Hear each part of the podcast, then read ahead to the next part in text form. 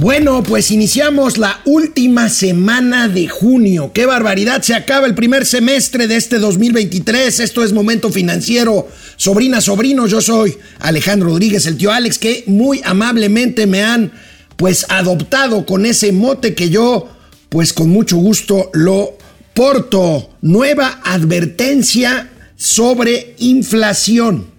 Ojo, ¿recuerdan lo que dijo Jerome Powell, el presidente de la Fed de Estados Unidos? Tranquilos, a lo mejor todavía hay que subir un poco más la tasa. Bueno, ahora es el mexicano Agustín Carstens quien advierte que la lucha contra la inflación no ha terminado. Habla de un panorama incierto para los bancos centrales del mundo que saben qué hacer, pero no saben a qué se van a enfrentar. Y justamente Nadie lo sabemos. Este fin de semana hubo eventos relevantes, rápidos pero relevantes en Rusia. Un levantamiento, un levantamiento que algunos catalogaron como golpe de Estado, otros no. Vamos a hablar sobre lo que pasó en Rusia. Este asunto duró 24 horas, pero sin duda tendrá consecuencias. El gobierno mexicano gasta más de lo presupuestado en 2022. Esto tumba el mito de la austeridad republicana, ya lo hemos hablado aquí en Momento Financiero, tendremos esta investigación que hizo Mexicanos contra la corrupción, nuevo fraude en Segalmex, no lo van a creer, ahora con leche. Se hicieron transferencias ahí indebidas con otras cosas ahí administrativas en Segalmex, ahora con leche. Siguen apagones y el presidente López Obrador sigue negándolos. Otra más. La 4T impone arancel a la importación de maíz blanco. No entienden, que no entienden. Otra más. Vamos a ver. Gatelazos para iniciar esta que, insisto, es la última semana del mes de junio. Empezamos. Esto es Momento Financiero. El espacio en el que todos podemos hablar. Balanza comercial. Inflación. Evaluación. Tasas de interés. Momento Financiero. El análisis económico más claro. Objetivo y divertido de Internet. Sin tanto choro. Sí. Y como les gusta. Peladito y a la boca. Órale. Vamos, réjete bien. Momento Financiero.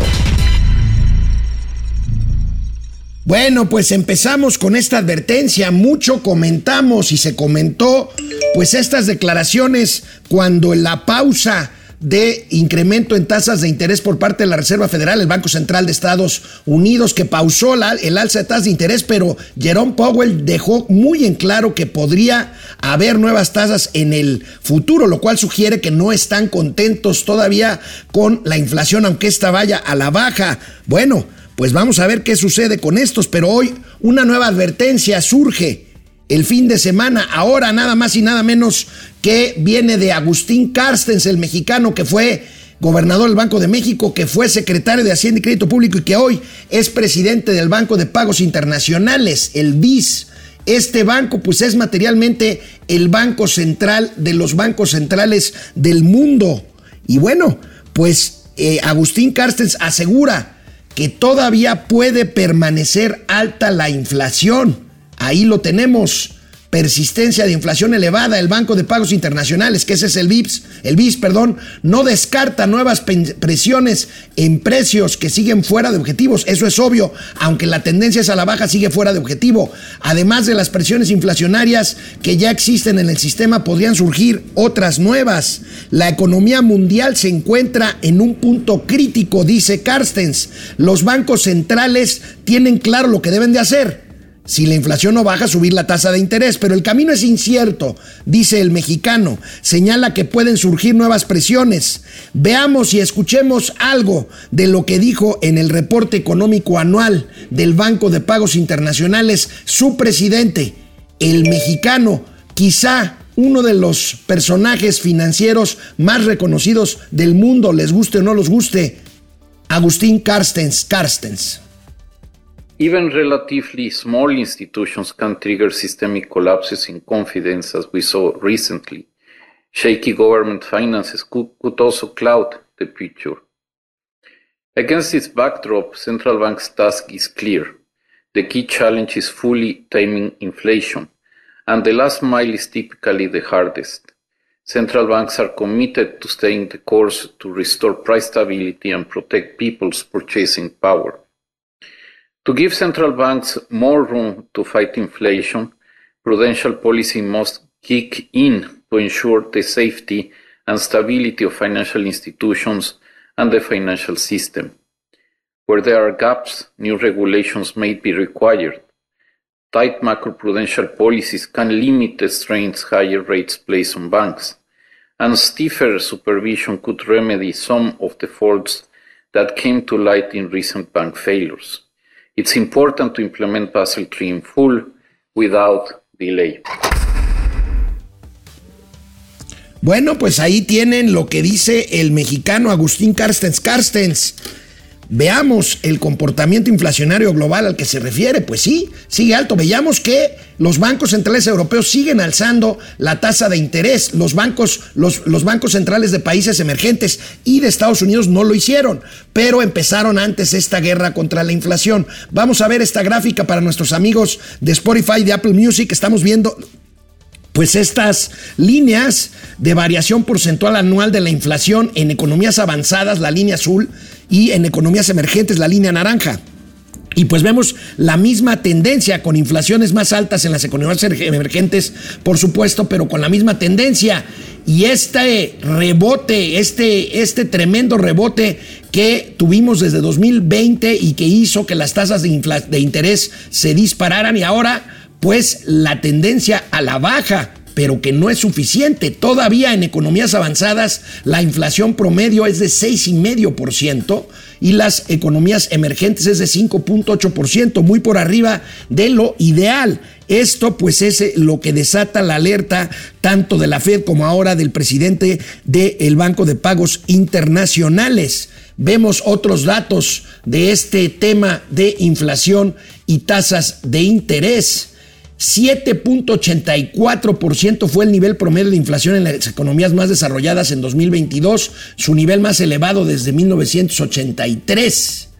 Y 103 movimientos al alza de tasas de interés han aplicado en el año los bancos centrales a nivel global y solo 26 recortes. Pues parece que los recortes van a quedar todavía muy lejos y la pregunta es si subirán y cuánto y y cuándo las tasas de interés nuevamente. Bueno, pues ahí está esta advertencia del el eh, mexicano Agustín Carstens en torno a la inflación. Y bueno, pues hablando de temas, de temas, este, pues, eh, inesperados que pueden alertar este, pues este comportamiento de los fundamentales financieros internacionales. Algo pasó en Rusia este fin de semana y fue algo importante porque puede cambiar el rumbo del mundo. No estoy exagerando. El grupo paramilitar Wagner, encabezado por un señor de apellido Prigozhin, es un grupo de mercenarios, ustedes seguramente lo han oído hablar, aquí como hemos comentado, un grupo de mercenarios eh, de una empresa propiedad de una persona, Prigozhin, muy cercana al presidente Putin. Él llegó a ser proveedor de alimentos del Kremlin, de la casa presidencial rusa. Y bueno, pues se hicieron amigos y después fundó Wagner y pues el gobierno ruso ha usado a estos mercenarios de este grupo Wagner para sus incursiones pues en países africanos, en Siria, en Mali, en fin, y se usaron y se usan en la invasión Rusia a Ucrania.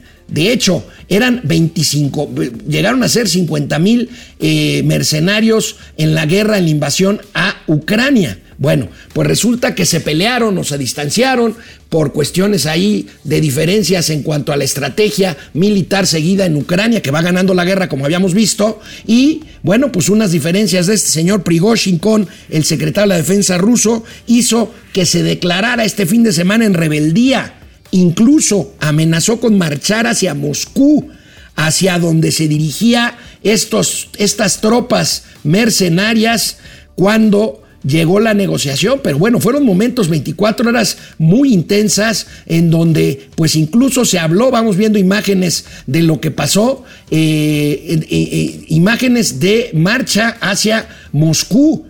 Se llegó a decir que Vladimir Putin había huido hacia San Petersburgo eh, junto con una serie de funcionarios de primer nivel del Kremlin. Y bueno, finalmente, unas horas después, en medio de mucha tensión, eh, pues se habló de un golpe de Estado.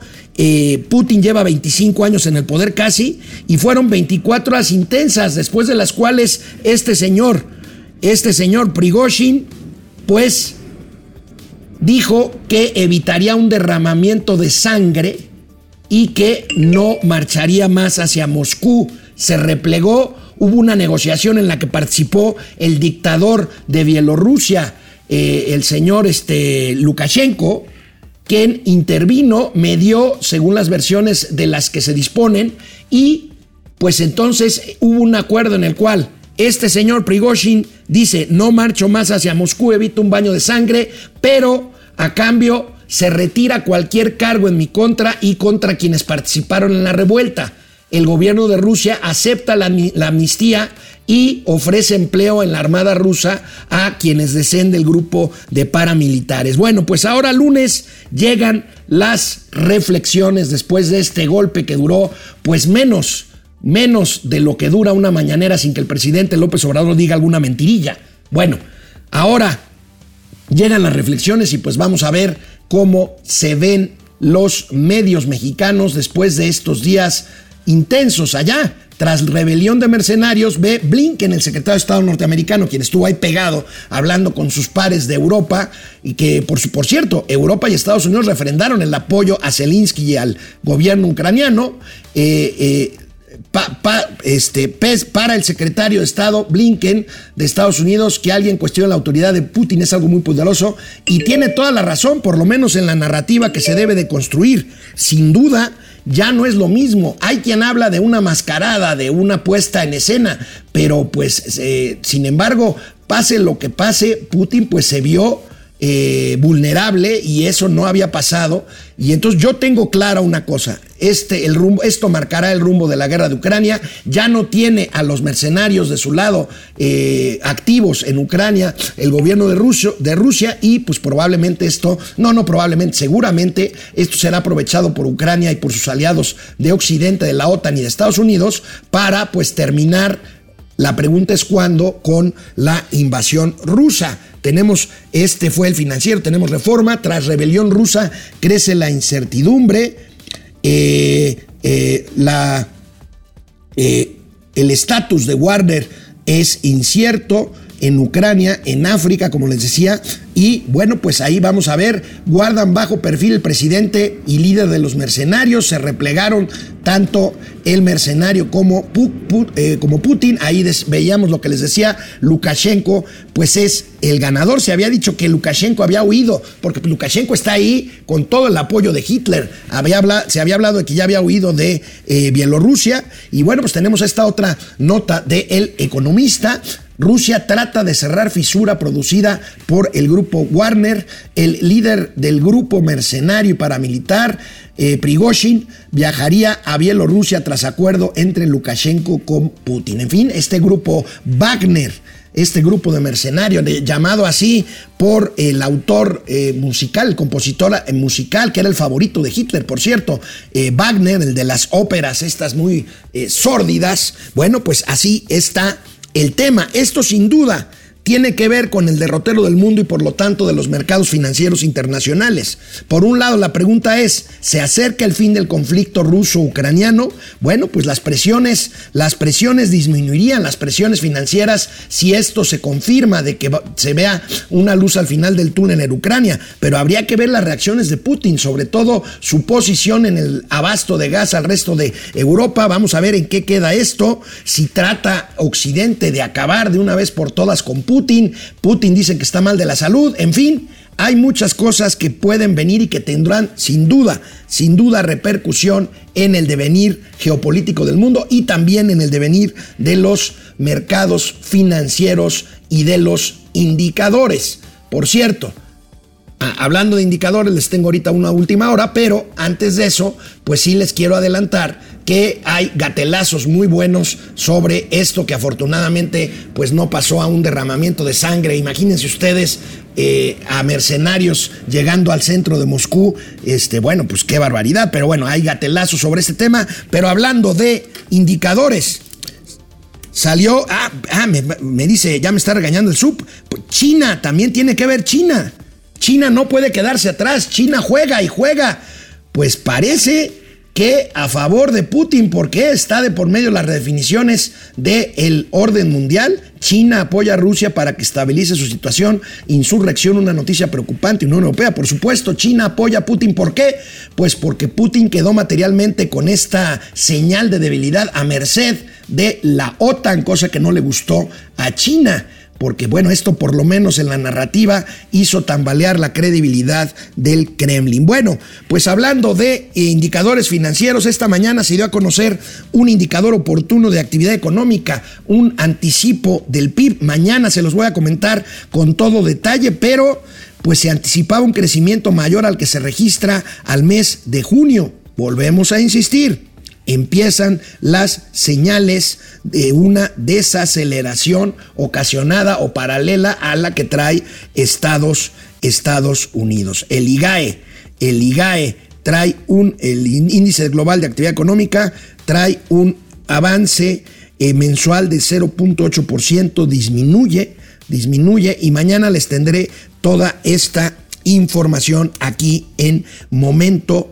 financiero. Bueno, pero vamos con lo que sigue también hablando, en este caso de presupuesto. Una investigación de mexicanos unidos contra la corrupción y la impunidad documenta un mayor gasto, fíjense nada más, un mayor gasto público al autorizado en el, en el, presupuesto de egresos de la federación correspondiente al año 2022. Esto echa por la borda el tema de la austeridad republicana. Ya lo hemos hablado. Dicen que hay austeridad republicana porque eran muchos los gastos. En realidad, quitan bolsa de un lado para mandarla a estos barriles sin fondo como son el Tren Maya y la refinería de Dos Bocas y a las pensiones y apoyos sociales de adultos mayores, jóvenes, niños y demás.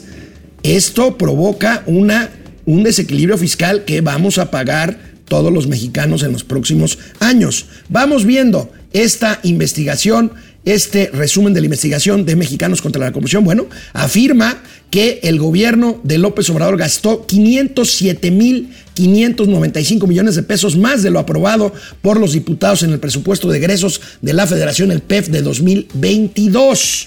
Esto es un gasto, un sobregasto de medio billón de pesos. Pues así no hay cuentas que salgan.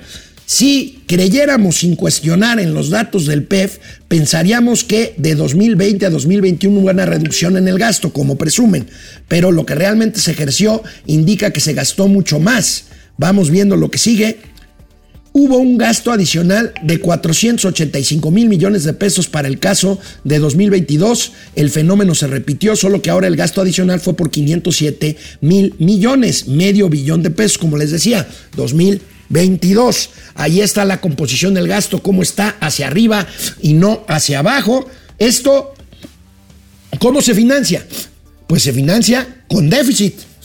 Y el déficit se financia con deuda. Aunque digan lo contrario. En esta gráfica vemos que el gasto programable, es decir, los recursos destinados a proveer bienes y servicios a la nación, representan la mayoría de los recursos de cada año y en 2022 alcanzó 5 mil, no, 5 billones de pesos. 5.07 billones de pesos. Ahí está, Ahí está. Es notable que la Secretaría del Bienestar, por los apoyos sociales, la Secretaría de Energía, por dos bocas, y la Sedena, porque hacen absolutamente todo hasta momento financiero, han ganado mucho mayor espacio dentro de la Administración Pública Federal en cuanto a presupuesto se refiere. Y tenemos el siguiente video con el que Mexicanos Unidos contra la Corrupción pues ilustran esta grave contradicción del presidente de la República en materia de austeridad presupuestal y de equilibrio fiscal. Está el debate que el Senado no nombra los de la de la transparencia, sí. Pero digo, este, lo nombren o no lo nombren, ¿para qué sirven? No sirven para nada. O sea, era un gobierno mantenido y bueno para nada. Eso es lo que había. ¿Saben para qué sirve ese instituto? ¿O para qué servía? Nada más era una fachada para encubrir las corruptelas de los funcionarios. Les voy a dar una repasadita. Cuando lo crearon, lo primero que hicieron fue aceptar la propuesta de Fox de mantener en secreto la lista y los expedientes de todos los que se beneficiaron con condonación de impuestos, que habían ayudado a Fox en la campaña. Pues ahí, ahí todas las mentiras del presidente López Obrador, que empieza a hablar de otras cosas para no hablar de que tiene un sobregasto de medio billón de pesos en el 2022 y justifica el INAI que representa el 0.01%, 0.01% del presupuesto, pero el presidente dice que con eso ya la hicimos. Entonces está jugando con, estas, con estos engaños. Por cierto, Mexicanos contra la corrupción y la impunidad acaba de publicar, me están reportando, que previo a las elecciones en el Estado de México hace unas semanas, se desviaron 22 millones eh, del eh, Instituto Nacional para la Educación para Adultos, del INEA, dirigidos al gobierno del estado de Chiapas a una cuenta no reconocida. Trae una investigación pues en donde presumen y tratan de documentar que esta este Instituto Nacional de Educación para Adultos, que estaba a cargo justamente de Delfina Gómez, hoy gobernadora electa del Estado de México, como secretaria de Educación Pública, desvió 22 millones de pesos para para el, eh, la elección de este año 2023. Pues repitiendo el Pemex Gate del PRI, ¿se acuerdan? Aquel, aquel desvío de recursos de Pemex para la campaña de Vicente Fox o para los amigos de Fox. Bueno, pues dicen que no son iguales, la verdad es que son muy parecidos y digo yo, como siempre lo digo, como dicen que no son iguales y sí lo son, pues entonces son, son peores. Bueno, aquí estos temas presupuestales, vamos a ver, vamos a ver eh, pues qué otras cosas salen de eh, pues estos embustes y estas desviaciones y esta corrupción, porque bueno, a la corrupción ya documentada que traía aquí desde antes de que se publicara Mauricio Flores Arellano, bueno, pues este caso de la nueva estafa maestra que fue el doble de aquella de Enrique Peña Nieto con las universidades, Segalmex, 15 mil millones de pesos de desvíos que no, han no, no, se han recuperado y no han derivado en detenciones, mucho menos en señalizaciones contra el amigo del presidente que dirigió Segalmex, el señor Ignacio Ovalle. Bueno, pues hoy, hoy Reforma publica un desfalco nuevo, también en Segalmex, relativo a la leche. Es una infamia. Vamos a ver este asunto, este tema, ahí está. Descubre... Eh, eh, eh, Fiscalía General de la República, estafa lechera. Detectan desfalco en Segalmex por 1.700 millones de pesos. Entregan leche para procesar, pero no le regresan ni dinero ni producto. Eh, la fiscalía concluyó que el desfalco se hizo mediante dos vías. 435 millones de pesos por contratos incumplidos y 1.251 millones de leche bronca entregada y que las empresas no devolvieron procesada. Eh, creo que me equivoqué en el orden, por ahí tenemos otra nota de reforma más adelante, eh, que habla justamente de qué empresas estamos hablando. Eh, ok, está bien, entonces este no... Sí, sí, sí, ahorita la pone, este, se equivocó un servidor, pues ya saben, el lunes ahí. Entonces, aquí está otra, otra, pues otra estafa, está la estafa de la estafa maestra de Peña, a la estafa, estafa de Segalmex, 15 mil millones, a la estafa lechera que hoy eh, reporta y documenta, reforma el pasquín inmundo. Y bueno, pues ahorita vamos a ver, este, creo que está, a ver, Ah, ya la tienes, que el SUP es muy, muy, muy este, diligente. Y bueno, pues vamos a ver de qué empresas estamos hablando que participan. Ya después saldrá de quiénes estamos hablando, con quiénes encabezan esas empresas. Y, y bueno, pues aquí otra, otra raya más al tigre, como dicen por ahí. Ahí está, pues esta eh, desfalco vía contratos. Ahí está, fraude millonario. Segalmex, que sustituyó a la extinta Conasupo, eh, dejó perder cientos de millones de pesos el dinero público mediante contratos incumplidos con dos empresas entre 2019 y 2020. Pagos para procesar leche bronca y obtener el producto en pollo y crema. Al grupo Vicente Suárez 73, una empresa, 191 millones 400 mil pesos. Coprolac, fíjense nada más, Copro. ¿Ubican qué significa eso?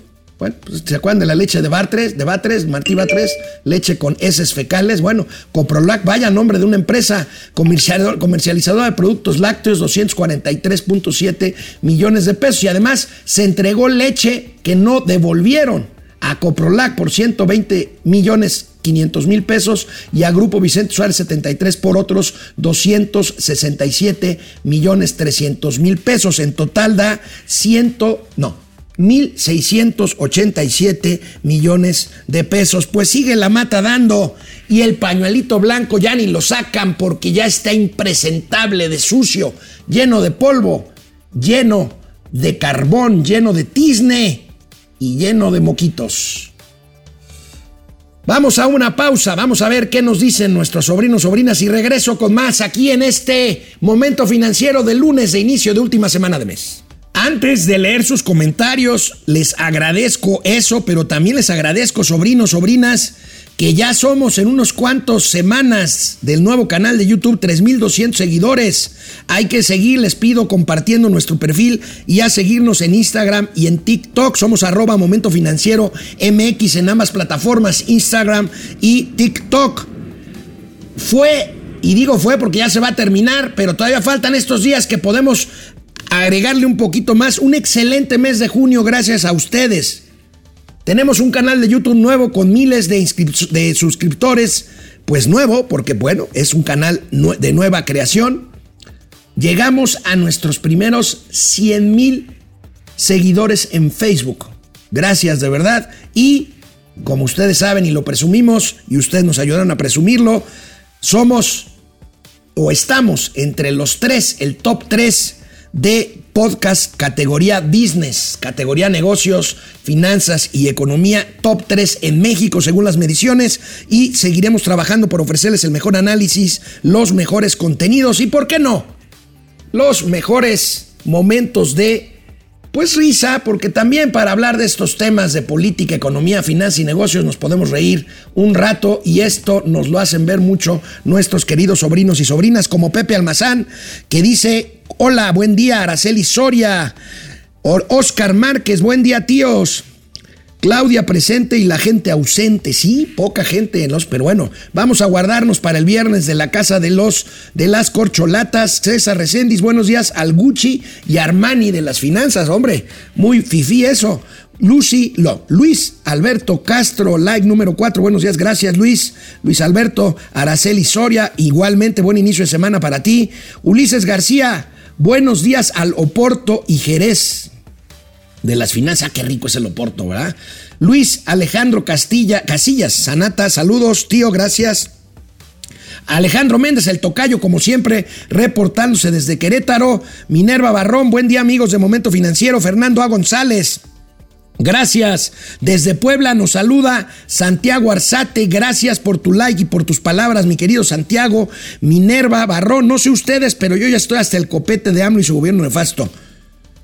Pues yo desde hace como cuatro años y medio, Minerva, pero bueno, este, José Lo Aguilera, José Almazán Mendiola, mis chamucos financieros, chamucos, agarraron a los moneros del bienestar, a los moneros lambiscones, a los moneros de la jornada. Contratos por 8 millones de pesos en tres meses con el gobierno de la Ciudad de México. ¿Saben cómo se llama eso, sobrinos, sobrinas? chayote del bienestar. Ahí tienen. Y bueno, sale el Monero Hernández, me peleé con él ayer en Twitter, sale a decir básicamente, pues sí, sí, sí, sí, sí firmamos esos contratos, pero bueno, hay que pagar la nómina y hay que pagar esto y hay que pagar lo otro. Y a mí solo me toca no sé cuánto. Bueno, yo lo traduje como que acepta el chayo, dice que si hay chayo, pero que él lo reparte y a él le toca poquito chayo. Bueno, ahí está, los moneros del bienestar farsantes, cínicos, sinvergüenzas. Luis Bermúdez, saludos amigos financieros, ni cómo ayudarle a Claudita, discurso sin fin y queriendo imitar a su excelencia. Vicente García, buen inicio de semana. Orate Esquizo, Alejandro Castro, José Manuel González Sainz. Eh, dice Pepe Almazán, ¿habrá algo que en Morena no esté robando en Segalmex? Pues sí. Este, Marian Garrido, qué gusto, Marian. El Pidio Ortega, gracias. Igual para ti, el Pidio Juaco Núñez. Tío Gamboín, Alex Gamboín y tío Maus, el gato GC. ¿Se acuerdan del gato GC? Juan Ramón, no, buenos días, tíos presentes. De la inflación alta, dice Orate Esquizo, aprendí que tus bienes inmuebles subirán de precio. Paco García, Araceli Soria. Tenemos una aportación, Teresa Anaya, 50 pesos, como dice López Cobrador, no hay apagones, lo que son son interrupciones de energía eléctrica programados. Gracias, 50 pesotes, Teresa Anaya. Ya estoy chocheando. Araceli Soria, medio año y descontando, ya falta menos. Pues no, medio año, falta un poco más, pero bueno, ya falta menos. Oscar Márquez, ¿qué hay del movimiento de tropas en la frontera por el fentanilo? Oscar, hay una guerra en la frontera sur, hoy lete a eh, Raimundo Rivapalacio, guerra entre narcos y en la frontera norte pues, pues estamos conteniendo ahí lo más que podemos, pero hay problemas en las aduanas que ya están completamente a la orden y eh, bajo la supervisión de los militares. José Luis Herrera, Lucía, eh, Lucía Mejía, el que no dé like se convierte en Chairo Sexo Hueco. Chairo Ceso Hueco. Gracias, Araceli. Paz González, excelente inicio de semana desde Monterrey. Juaco Núñez, tío Alex, según ya contamos con un servicio médico superior en Dinamarca, ¿y qué pasó? En los hospitales no hay aire acondicionado. Bueno, no les quiero pasar un video porque está muy desagradable. En un hospital del ISTE, lo subió mi amiga Lourdes Mendoza, con quien, con cierto, por cierto, me voy a reunir, voy a tener el gusto de saludarla. Este, Lourdes Mendoza sube un, una imagen en las que se ve un quirófano del ISTE en plena intervención quirúrgica. O sea, se ve ahí la intervención, el paciente. Perdón, se ve ahí la sangre. Y sobre el paciente está cayendo una gota de agua de una filtración del techo del quirófano. Increíble. Como en Dinamarca. Eh, Erisu Scratch, no sé inglés, lo dijo bien. Bueno, Daniel Sánchez desde Martínez de la Torre, eh, Juan Román, Raúl Anaya desde Querétaro, Saúl Macías desde Guadalajara, gracias. Rubén Chávez, pelón. Saludos hasta Cancún, gracias mi querido Rubén, queridísimo amigo. Ay, nada más, ay, nada más, luego les digo cuántos años varias décadas de conocer a Rubén Chávez. Grupo Empresarial Integral, eh, saludos. Padre de AMLO, uno 99 dólares aportación pendiente del viernes. Más bien, esta aportación cayó el viernes y ya no la mencionamos. Padre de AMLO, un dólar 99 centavos de dólar. Gracias. Para que no me falte lo indispensable. Para que no nos falte lo indispensable. Sondeo de hoy. Dice AMLO que ya sabe quién será candidato de la oposición. ¿Quién dirá? Loret de Mola, 16%. Claudio X González, 19%. Mauricio Flores Arellano, 65%. Bueno, pues ahí está. Vamos con más info, que tengo mucha. Ya bajó el calor un poquito, por lo menos aquí en la zona centro del país. Dicen que el sureste está hirviendo y que el norte también. Me reportan una ola de calor intensa en Europa proveniente del norte de África también. Bueno, hay muchos reportes y testimonios de apagones aquí en México. Los expertos insisten en el riesgo de que no hay capacidad suficiente de transmisión y distribución de energía eléctrica. ¿Por qué? Porque la CFE no ha invertido lo suficiente y lo necesario. Pues ¿cómo lo va a hacer si está subsidiado y pierde dinero? Bueno, pues aquí esta nota de hoy del financiero persisten los riesgos, dicen los expertos. Y pues cómo no, ahí están los testimonios, obsolescencia de la red eléctrica y bueno, no es la primera vez que pasa, no es la primera vez que lo advertimos. Vamos viendo algunas consideraciones. El principal reto es que a pesar de que México no es deficitario en la generación de energía eléctrica, esto es importante, por lo menos hasta ahorita, pues eh, tiene de sobra, dicen los que saben. Los, bueno, creo que de sobra, pero bueno, los expertos aseguran que la falta de modernización en las redes de transmisión es el verdadero problema a resolver. Ahora, ¿De sobra? Pues no, porque la reserva es del 6%. Ya lo platicaba el viernes Mauricio. El CENAS, el Centro Nacional de Control de Energía, es la entidad de gobierno encargada de operar el sistema eléctrico en todo el país. Es decir, las líneas de transmisión y distribución, que es donde está el problema. Con la finalidad de evitar sobrecargas y este calentamiento en los sistemas, el CENAS se lleva a cabo cortes en el suministro. O sea, no hay apagones, hay cortes controlados. Pero el presidente en su gira del fin de semana y en su pues interminable ola de mentiras, insiste en lo contrario y aprovecha para machacar en su discurso populista, pues habla de los cortes de energía eléctrica, dice que no hay, y luego habla pues de lo que tampoco es necesariamente cierto, que son los precios de los recibos de la luz. Vamos viendo a mi presidente de la República. Y aunque nuestros adversarios, sobre todo los del Reforma y algunos diablitos, están alarmando, es importante eh, que la gente sepa que no nos vamos a quedar sin luz, que tenemos reservas y además no va a aumentar el precio de la luz. Delicada o no? ¿En Monterrey? No, no, no, no, para nada, en ninguna parte, en ninguna parte. Tenemos reservas suficientes. No. No hay nada. No, no, este, si se tratara de una helada en Texas, allá sí tienen problemas, porque ellos privatizaron toda la industria eléctrica y nosotros estamos rescatando de la privatización la industria eléctrica nacional. Entonces, allá hubo una helada y estuvieron un mes sin luz en Texas. Y nosotros, y nosotros no eh, vamos a padecer, a sufrir eh, por esas calamidades, porque eh, los trabajadores, los técnicos de la Comisión Federal de Electricidad, los técnicos, trabajadores mexicanos del sector eléctrico son de primera, puro cuarto bate. ¿Cuándo se acaban las rehabilitaciones?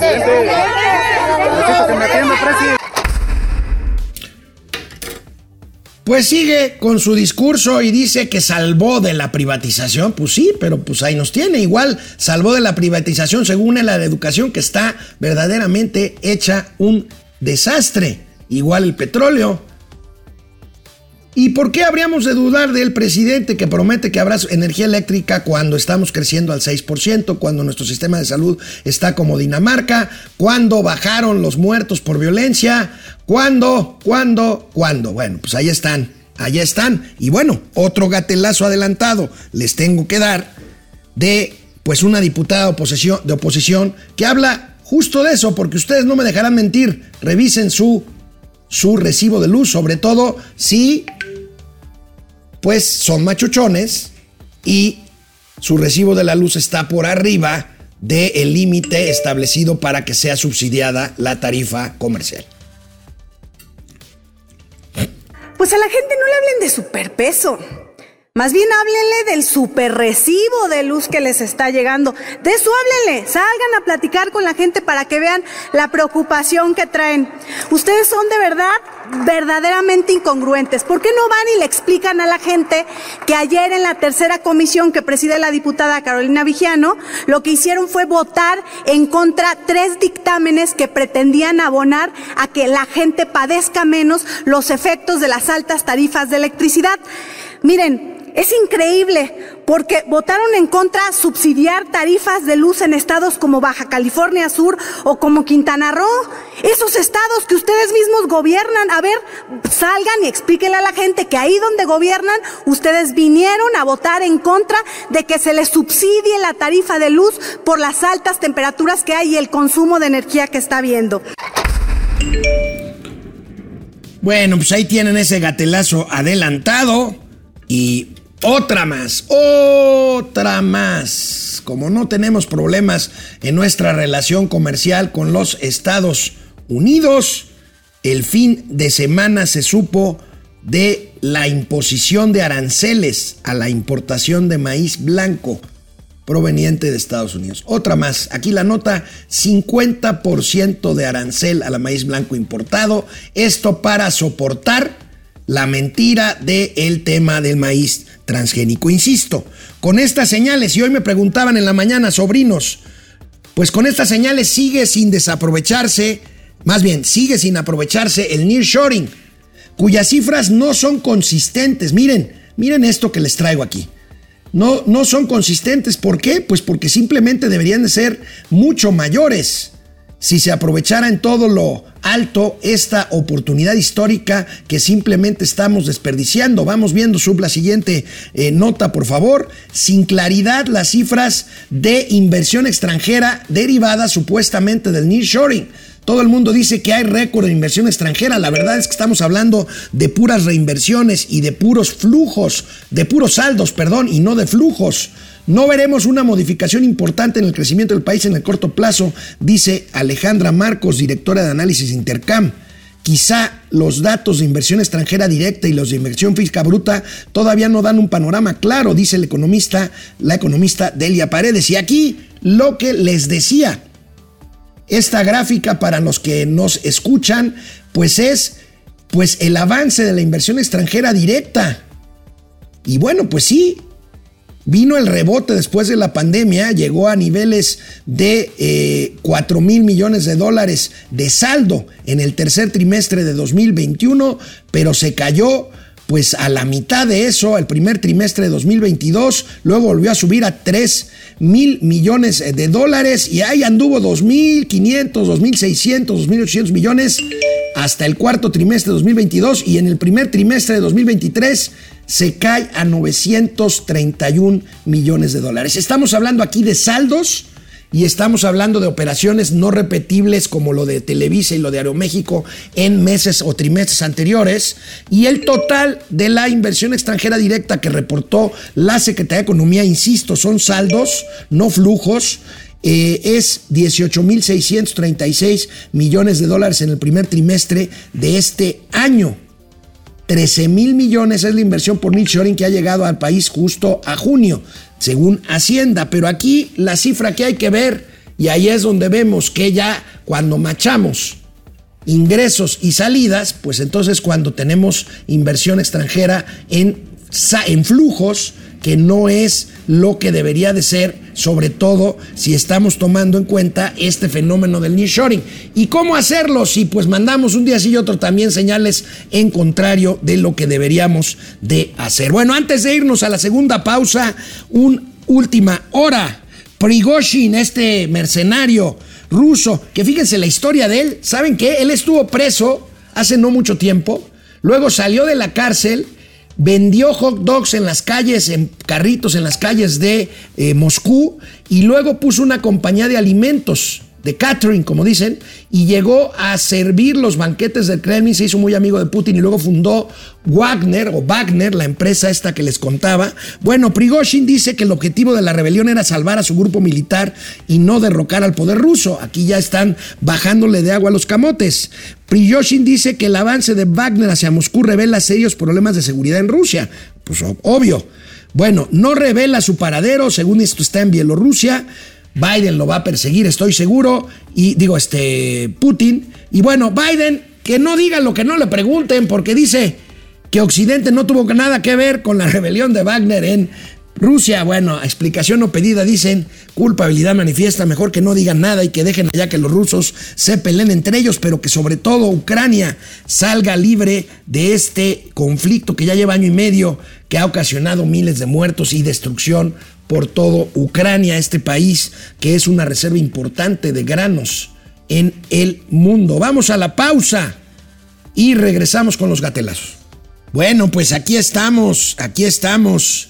El Coyotazo que nos escribe muchísimo, muchísimas gracias. María Rogers, Pedro J. Viva, saludos a todos, menos a los Chairos, a todos, a todos, Pedro. Luis Alberto Castro, Pepe Huicho, Carlos González. El índice de actividad industrial va aparejada con el sector industrial de Estados Unidos, ¿cierto? Y va para abajo. Carmelo Rentería, saludos desde California para los Masters de las Finanzas. Pupi Noriega, ¿cómo estás, Pupi? Raúl, ¿qué tal comunidad? Buenos días para todos. Tapayer Millennium. Buenos días a Wagner y a Verdi de las finanzas. CAG, tío, son el Asterix y el Obelix de las finanzas. Gracias, Genaro Eric. Wagner fue el músico orgánico de Hitler. Es como si la cantante Beatriz fuera la cantante oficial. Buen punto, Genaro. Ciertamente, Wagner, pues es este músico tan sórdido.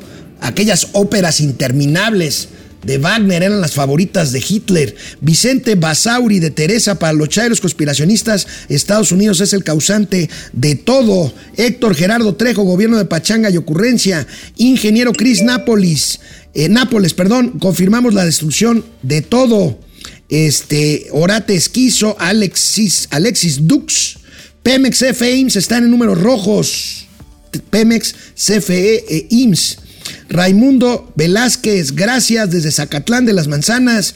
Eh, saludos Raimundo, Josefina Zamudio, López y Mugrena, la peor escoria que ha tenido México es Héctor Gerardo Trejo, gobierno mananero, mitómano, Minerva Barrón, en el hospital de Pemex están en la ruina, los pacientes son para todos sus procedimientos, no nada más el hospital de Pemex o los hospitales de Pemex, son varios, sino las propias oficinas corporativas de él, otrora orgulloso edificio central de Pemex, esa torre gigantesca allá en Avenida Marina Nacional, en donde yo tuve el privilegio de trabajar algunos meses, se están cayendo, los elevadores no sirven, literalmente. Vamos con gatelazos. Bueno, pues aquí estamos ante lo que pasó el fin de semana y ya les conté en Rusia. Pues Internet, no te mueras. Hoy, bueno, yo mismo, cuando supe de esto, pues puse ahí en Twitter un chistoretín que nada más faltaba que ante un supuesto golpe de Estado, Andrés Manuel López Obrador mandara un avión a rescatar a Vladimir Putin para traerlo a México. Bueno, nada más eso faltaba. Pero bueno, Internet, no te mueras. Aquí, el primero de varios gatelazos internacionales con respecto a lo que pasó el fin de semana en Rusia. Aquí tenemos el primero. Обращаюсь к гражданам России. к личному составу вооруженных сил, правоохранительных органов и специальных служб. Bueno, ahí está, ahí tienen a Vladimir Putin. Por otro lado, el mercenario ex amigo del mandatario ruso, este señor Prigozhin, ya se me olvidó hasta cómo se pronuncia. Aquí el otro lado de la moneda también, gatelazo ruso. 7 часов 30 минут утра под контролем военные объекты Ростова, в том числе аэродром, самолеты, которые уходят для боевой работы, уходят. La creatividad infinita de los mexicanos, ya para terminar. Pues bueno, mucha gente dijo, uy, valiente Prigoshu o este señor, que en menos de lo que canta un gallo dijo, vamos para atrás. Esto fue lo que pasó cuando iban a pelear contra Putin a Moscú. Internet.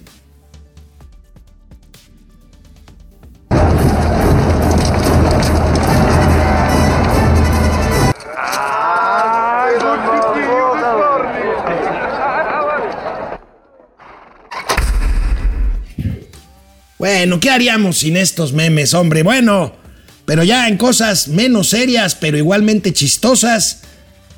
Este fin de semana le falló el automóvil Jetta al presidente López Obrador en su gira de fin de semana por el sureste mexicano. Por cierto, este Jetta descompuesto, ¿cómo se parece a una suburban blindada negra del Estado Mayor Presidencial?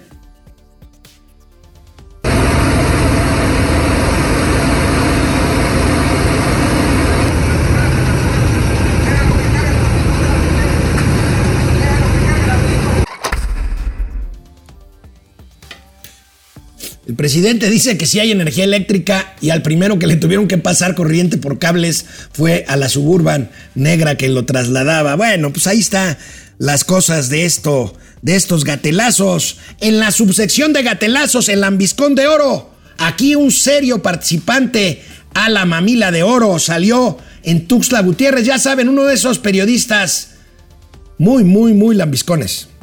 De los medios nacionales. Adelante. Buenos días, presidente Jacobo del Noticiero en Redes. Primero del Poder Judicial, presidente, preguntarle cuál es su postura después de lo que vivimos el día de ayer. Hay gente en redes sociales que cuestiona por qué usted teniendo el poder y la facultad no ha emitido un decreto para limpiar de tajo la corrupción en el Poder Judicial? Es la primera pregunta, si nos pudiera explicar por qué no a través de un decreto usted ha convocado al Plan C pero vemos que existe una actitud que ya es constante. Incluso ayer la ministra eh, Yasmín Esquivel les dijo en su cara a los otros nueve ministros que estaban actuando de manera indebida eh, al echar abajo pues el trabajo legislativo. Entonces sería mi primera pregunta, ¿por qué no a través de un decreto, presidente, eh, limpiar de tajo la corrupción en el Poder Judicial? Bueno, no me lo van a creer, pero estas preguntas sembradas se cotizan. O sea, estos sujetos cobran por hacer estas preguntas. Ahí se las dejo de tarea. Hoy, lunes, tenemos el trabajo del buen Champ.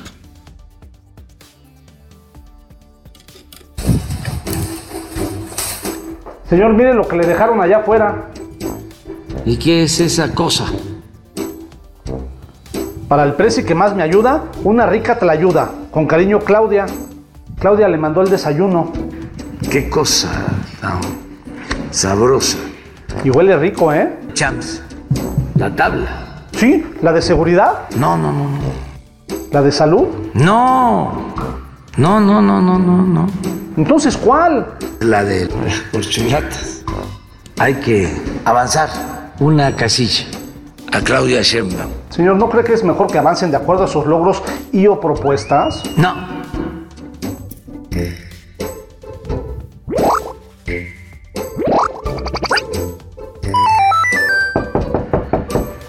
Adelante. ¿Qué es eso? De Marcelo su carnal, reciba este tamal. Chelito le dejó un tamal. Pero ya terminé de desayunar. ¿Quiere que se lo lleve a los muchachos? No. No, no, no, no, no. ¿También se lo va a comer? Lo puedo probar. Eh, avanza a Marcelo Ebrard. ¿Cuánto lo avanzo? Una casilla.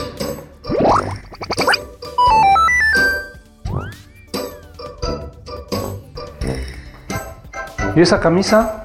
Lo trajo de regalo. Este, Adán Augusto López Hernández. Para que macanee más a gusto, con cariño de Adán Augusto. Eh, avanza. Adán Augusto López. ¿Una casilla? Dos. ¿Dos?